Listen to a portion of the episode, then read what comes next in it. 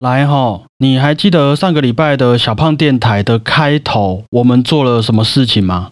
韩国著名心理测验，对，韩国超准的动物心理测验。那今天的开头啊，我们再来一个乐器的心理测验。不过准不准，我觉得这个有待商榷。我们就先听听看题目哈。请问啊，下列四种乐器当中啊，你比较倾向于在交响乐团当中演奏哪一种乐器？第一个是钢琴，第二个是小提琴，第三个是长笛，第四个是定音鼓，请回答。哇，好难哦！钢琴、小提琴、长笛、定音鼓。对，凭直觉，你会选择演奏哪一种乐器？定音鼓吧。你会选择定音鼓？哦，OK。这道题目啊，是一个有关于你现在的个性的心理测验哈。那选择钢琴的朋友啊，代表着一种统治的象征，就是你和你的另外一半，还有家人朋友之间，可能经常充斥一些诶比较紧张的气氛，而且也许因为那种气氛呢，他们会感到有一点不舒服，所以可能要注意一下哈。选择钢琴的朋友，那选择小提琴的呢，代表你非常善于适应环境，很乖巧，很不容易伤害到别人。但是换句话说啊。你也要时常关注自己有没有被别人的语言还有行为给伤害了。那这个是选择小提琴的朋友。那选择长笛的呢？代表你可能时常处于一种优柔寡断、什么事情都模棱两可的情况底下，就是既没有办法好好履行承诺，也很难给身边的人一种安全感。所以你的朋友和另外一半可能就会因此感到小小的失望哦。那最后。如果是和果鹏一样选择定音鼓的朋友，这个就稍微有点哎里外不一的感觉。看似啊这一些人很听话，很配合大家，但其实也是非常的有自己的想法。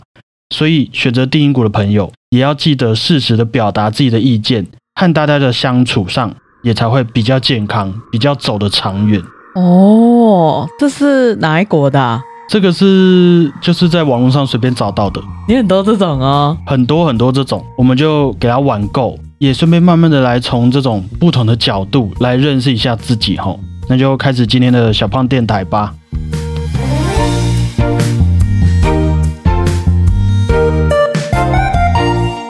大家好，我是主持人小胖不烫。大家好，我是果鹏。上个礼拜我们做了那个动物的心理测验嘛，啊，后来我这一整个礼拜。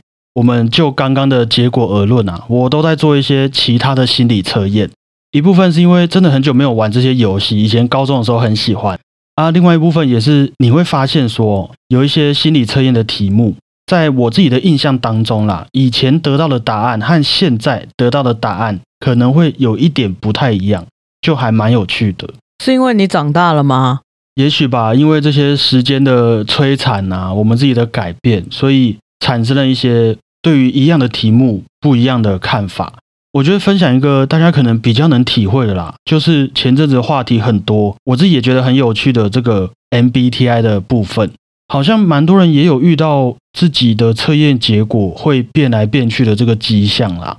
像我记得我最一开始那个时候，它刚刚很红的时候，我在测验的时候是 INTP，我记得，可是我前几天因为我们要做这一次的小棒电台，我自己又测了两三次。结果都是 INFJ，就不知道为什么我的结果变得不太一样。那先和大家稍微分享一下 MBTI 是什么，稍微解释一下，它是由一对美国的作家母女，它依照心理学家卡尔荣格的著作所衍生出来的一个性格倾向评估的评量。那我们在做完一些问答之后啊，他会把我们的个性用四个面向的二分法。两种，两种，两种，两种，然后就会分成十六种的个性取向。那我快速的带过一下，像是摆在一开始的两种 E 还有 I，它的 E 呀是代表比较外向的，需要和他人互动来得到一个自身的能量。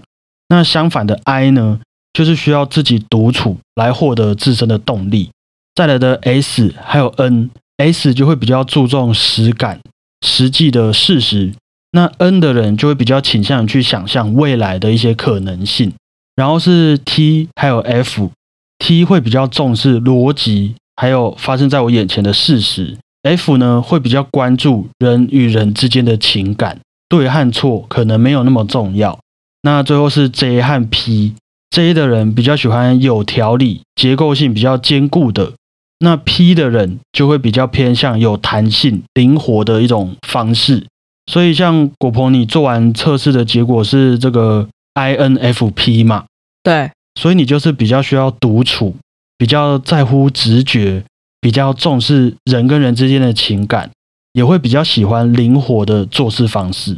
然后可能大家也会觉得说，哎。你很善解人意，很愿意包容别人，还有很多很有创意的想法。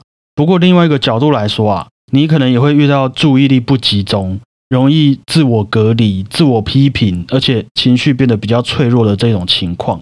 所以虽然你看起来很有弹性，适应力好像也很高，不过在做事情的时候啊，也要好好的去找到你自己属于你自己的一个动机。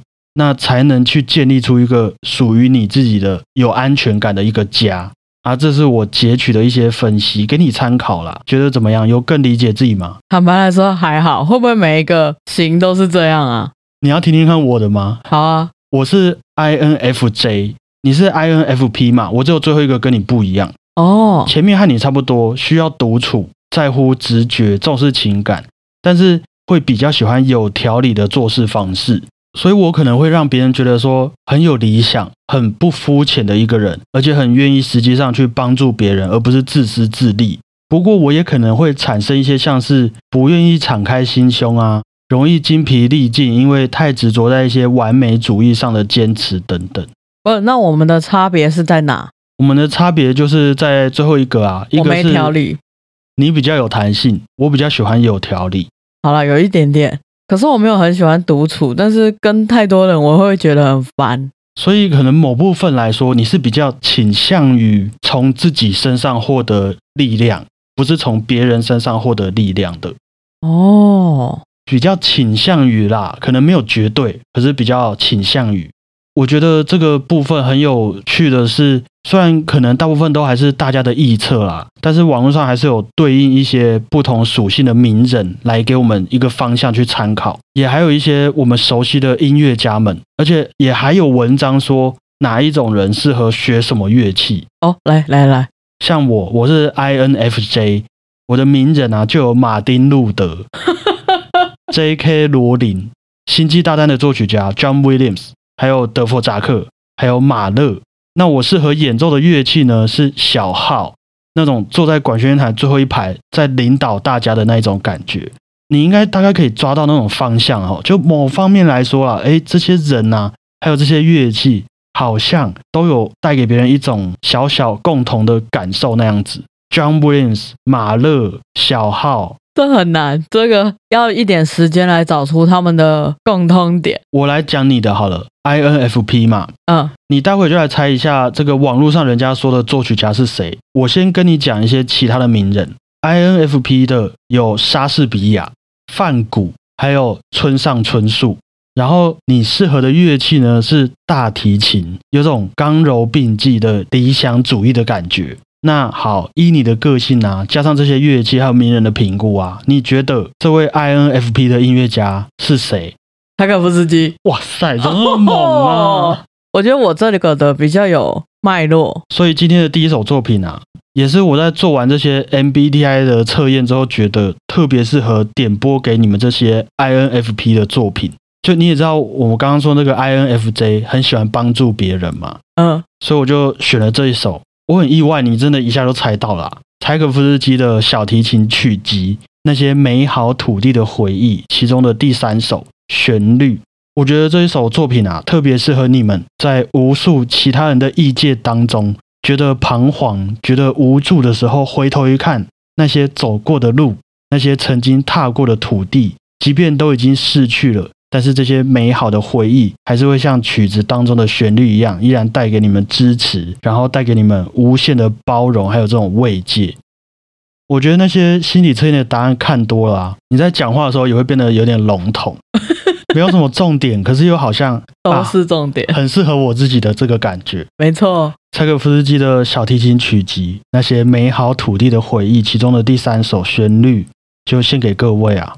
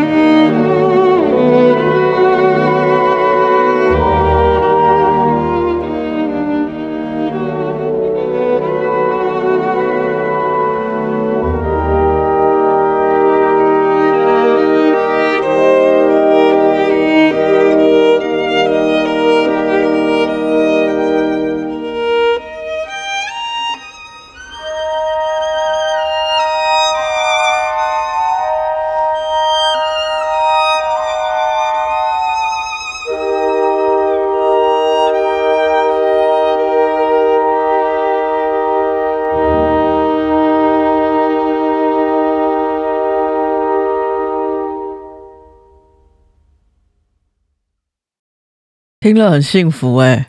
有让你这个 INFP 觉得幸福？嗯，其实我这个 INFJ 也觉得很幸福啊。我觉得就像刚刚一开始说的啊，这些回答问题之后得到的 MBTI 评量啊，不管是 E 还是 I 等等，还是会取决于我们在做题目的这个过程中的心态。譬如说，你是在面试公司职位很谨慎的时候去做，还是休闲的时候很轻松的时候去做？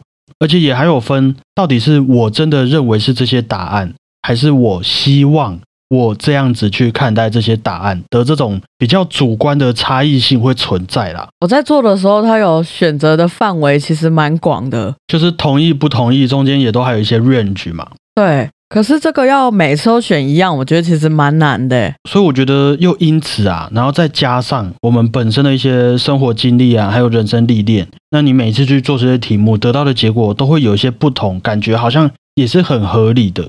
而且很多人也会觉得说。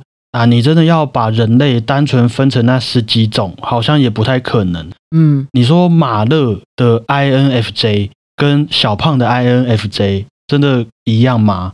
你那边 INFP 还有莎士比亚，哇！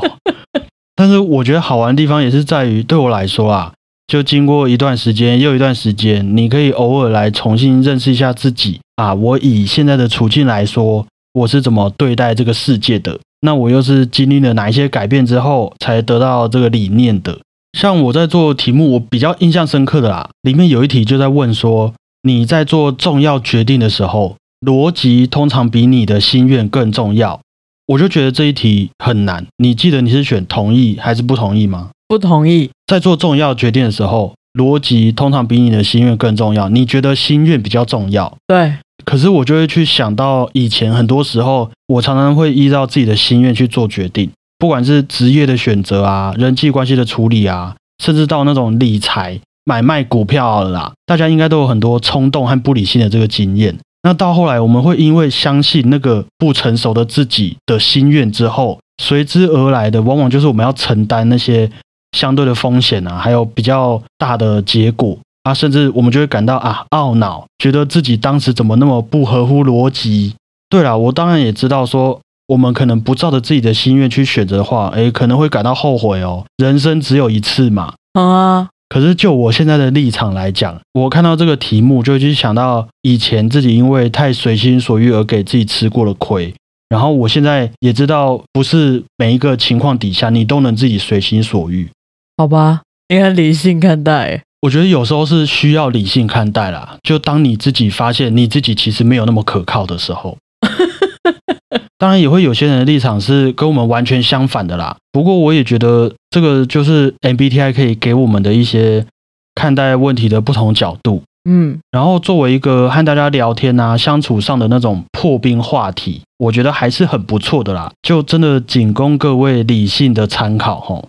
那好，我们来进入今天的重头戏。接下来我们来做一些，其实也不多，两个我找到的心理测验，而且还是有关于乐器的心理测验哦。准备好了吗？OK，我们要继续来这个了解彼此哦。那第一道题目啊，是我在匹克邦上面看到的。哎呦，而且它还只限女性来回答哦。那你就仔细听。有一天啊，有一只美人鱼正在为了她心爱的王子演奏一项乐器。那你觉得？他会演奏哪一种乐器呢？第一个是竖琴，第二个是长笛，第三个是小提琴，第四个是三角铁。请回答。你知道，在你刚刚还没有讲出那些选项的时候，我的脑海里已经出现竖琴了。你就一个反应，觉得这个小美人鱼，哎，小美人鱼吗？哦，这个美人鱼应该要弹竖琴。对，就有美人鱼跟竖琴的画面。OK。其实这个问题啊，是在测验说你的控制欲有多强的一个问题。那我先讲其他的好了。好，选择长笛的朋友啊，虽然你很有说服别人的这个天分，但是往往还是会被其他人给识破自己没有那么完美的计划，那最后导致失败收场。就可能基于控制欲这一点，没有这个屁股就不要吃那个泻药啦。可能选择长笛的人没有什么能够控制别人的这个天分哦，包摘雕了，嘿啦。那选择小提琴的朋友呢？他在喜欢的人面前啊，会故意变得哎娇滴滴的样子，可能还会有点那种公主任性的感觉。不过在不喜欢的人或是朋友面前啊，就会恢复原样。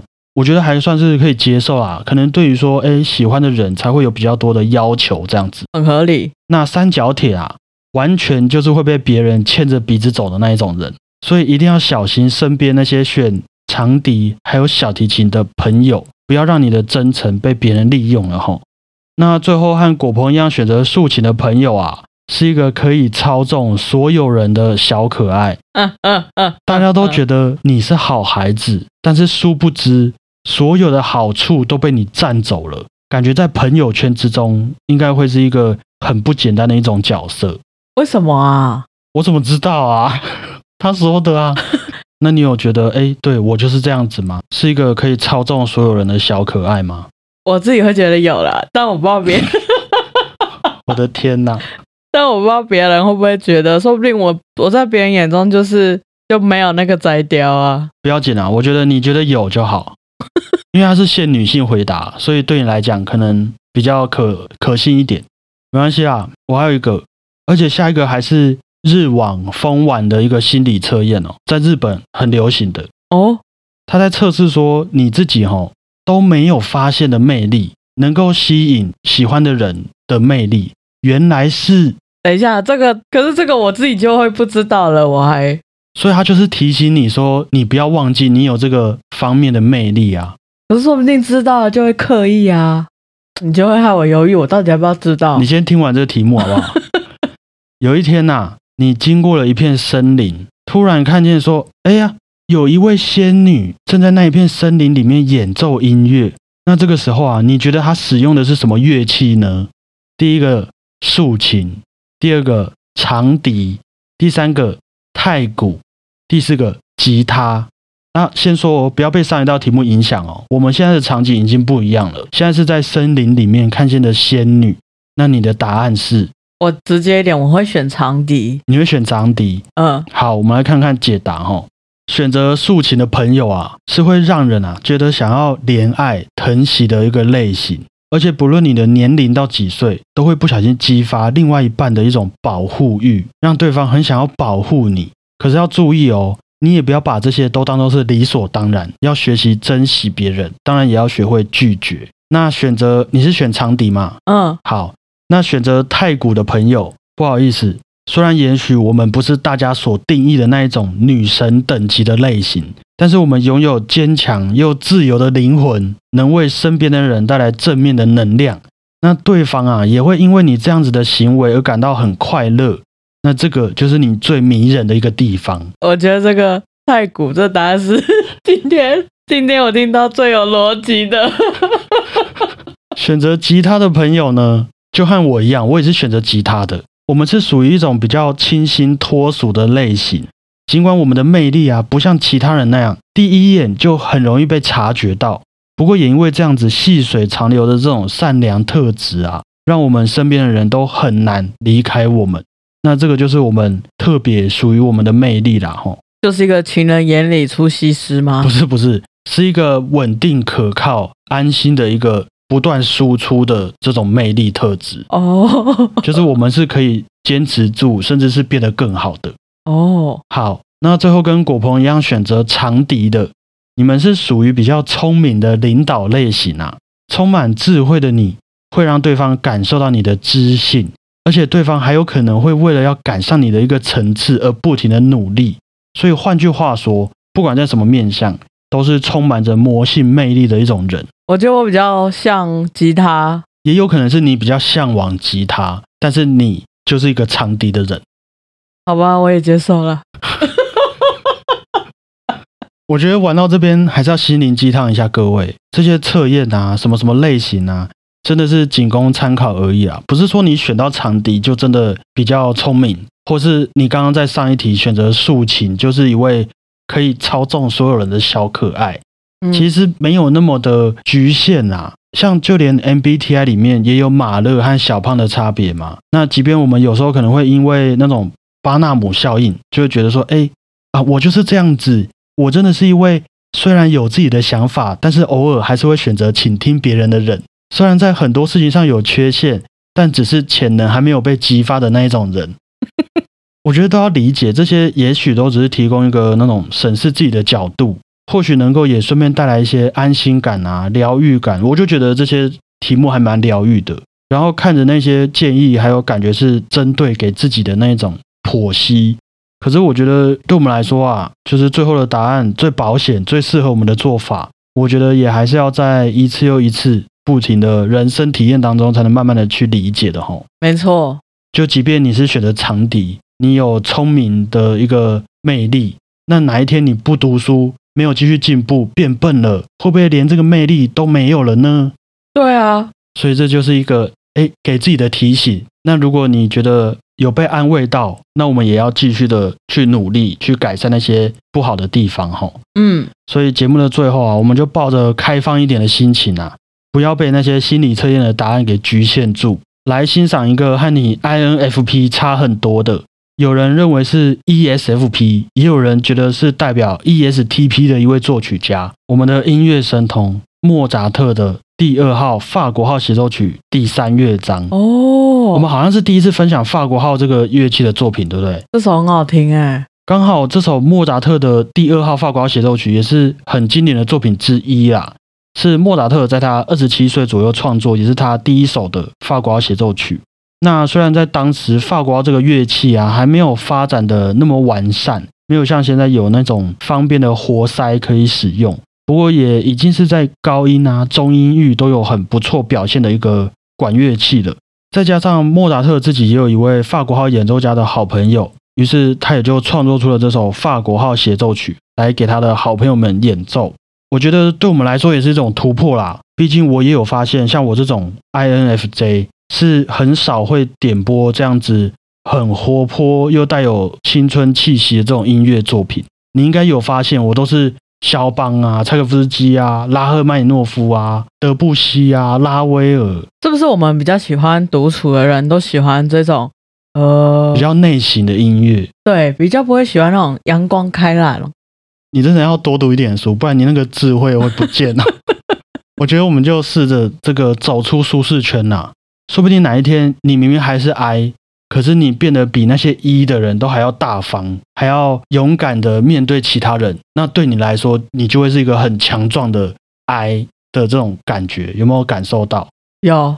好，那以上啊就是今天的小棒电台节目的最后，我们就来练习欣赏这首莫扎特的第二号法国节奏曲的第三乐章，来当做今天的结尾。感谢各位，我是选择吉他。清新脱俗的主持人小胖 Blue Tom，谢谢大家，我是选择长笛、充满智慧的果鹏，大家再会啊，拜拜。